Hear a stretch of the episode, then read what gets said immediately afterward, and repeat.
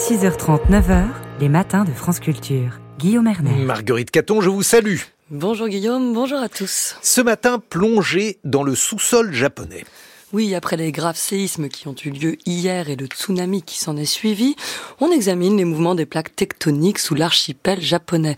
Quelles sont les forces qui les poussent à s'entrechoquer? Comment se forme un tsunami? Qu'est-ce que la ceinture de feu qui passe tout près des côtes? Autant de questions pour notre invité Pascal Roudil. Bonjour. Oui, bonjour. Vous êtes sismologue, responsable du Centre national d'alerte au tsunami au commissariat à l'énergie atomique. Alors on sait que les séismes sont fréquents au Japon, mais hier on a localisé l'épicentre dans la péninsule de Noto, c'est-à-dire sur la côte ouest du pays, au bord de la mer du Japon qui ouvre vers la Corée, vers la Russie, et il semble que ce soit plus inattendu. Est-ce que c'est exact, Pascal Roudil, et peut-on l'expliquer? Alors la sismicité autour du Japon est très importante du fait de l'ouverture de, l'océan Pacifique. Et donc les forces qui sont très prégnantes, très visibles euh, au niveau des tremblements de terre sur la côte est du Japon et à l'intérieur même du Japon, euh, euh, existent toujours vers l'ouest et donc au niveau de la mer du Japon, tel où a eu lieu le tremblement de terre hier. Vous voulez dire que c'est la force qui vient de l'ouest, de la, la poussée de la plaque pacifique qui pousse le Japon et qu'après ça se traduit côté mer du Japon, c'est cela? Oui, tout à fait. Il y a des forces venant du Pacifique et puis aussi des plaques des Philippines hein, qui sont un petit peu au sud du Japon et qui, ont, qui poussent donc le, Japon vers l'ouest, vers la plaque eurasienne, hein, donc euh, la Russie, la Corée par exemple. Et ça, c'est vraiment le grand mouvement principal qui régit les mouvements de la zone. Est-ce que c'est un mouvement rapide, cette poussée vers l'ouest? Alors la plaque pacifique s'ouvre à une vitesse de, on va dire, entre 10 et 15 16 cm par an à peu près. Euh, et donc c'est un mouvement au niveau géologique, au niveau de la tectonique des plaques, qui est un mouvement très rapide au niveau de l'ouverture de la plaque. Donc c'est un mouvement assez, euh, assez rapide côté, euh, côté Pacifique. Oui. Et d'un point de vue géologique, qu'est-ce qui s'est passé exactement hier? Du coup, la plaque pacifique a poussé la plaque japonaise vers la mer du Japon. Il y en a une qui passe en dessous de l'autre, je crois. Alors la, la plaque pacifique, euh, ce qu'on appelle subducte, c'est-à-dire plonge au-dessous euh, du Japon. Et donc générant de nombreuses forces, générant également du volcanisme. Hein. c'est d'ailleurs ce qu'on appelle la ceinture de feu du Pacifique, parce qu'on a tout, le bordure, on va de la plaque pacifique qui, euh, qui génère ces forces-là sur tout le contour du Pacifique.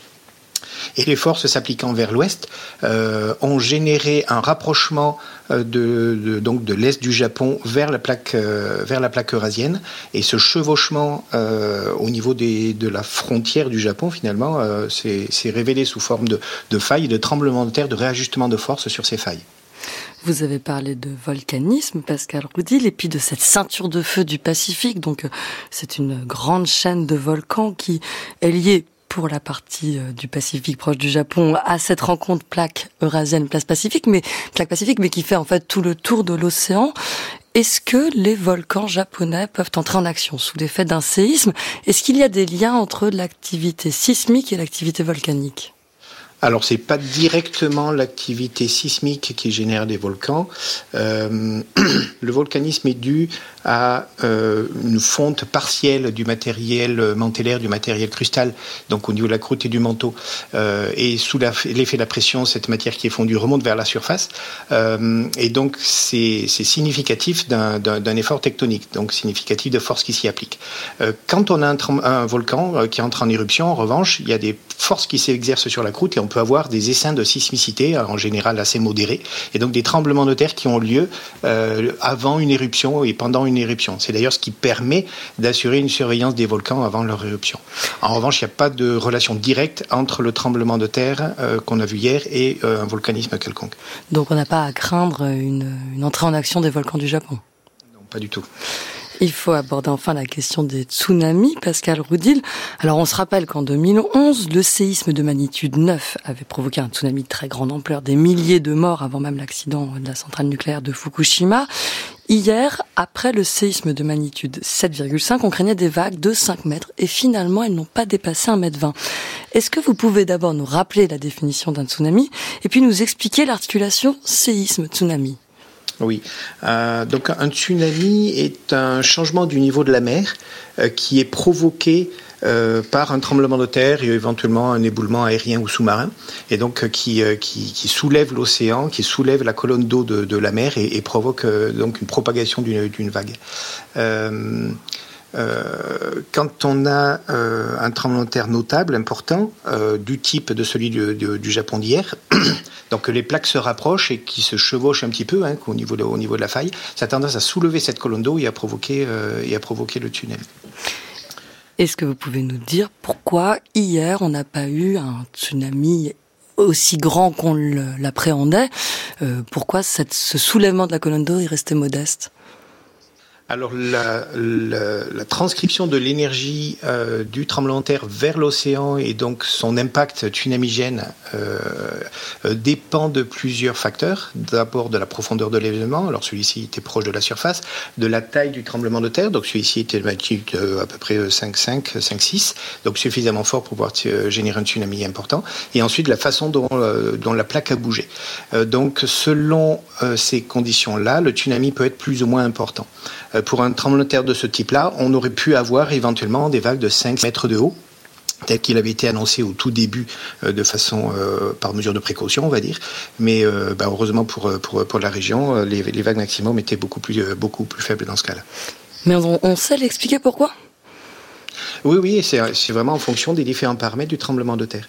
Euh, donc les failles ne sont pas toujours verticales, elles peuvent être un petit peu euh, donc bouger de façon euh, oblique, on va dire, et transmettre moins d'énergie vers l'océan que ce ce qu'il aurait pu y avoir. Ce qu'il faut que vous nous expliquiez aussi, Pascal Roudil, c'est qu'un tsunami, ce n'est pas seulement de très grandes vagues qui déferlent sur les côtes, ce sont surtout en fait des courants très rapides. Voilà. La, vague d'un tsunami se propage à une vitesse très importante. En plein milieu de l'océan, quand on est à 4, 4 km de fond, on est autour de 700 km à l'heure de, propagation.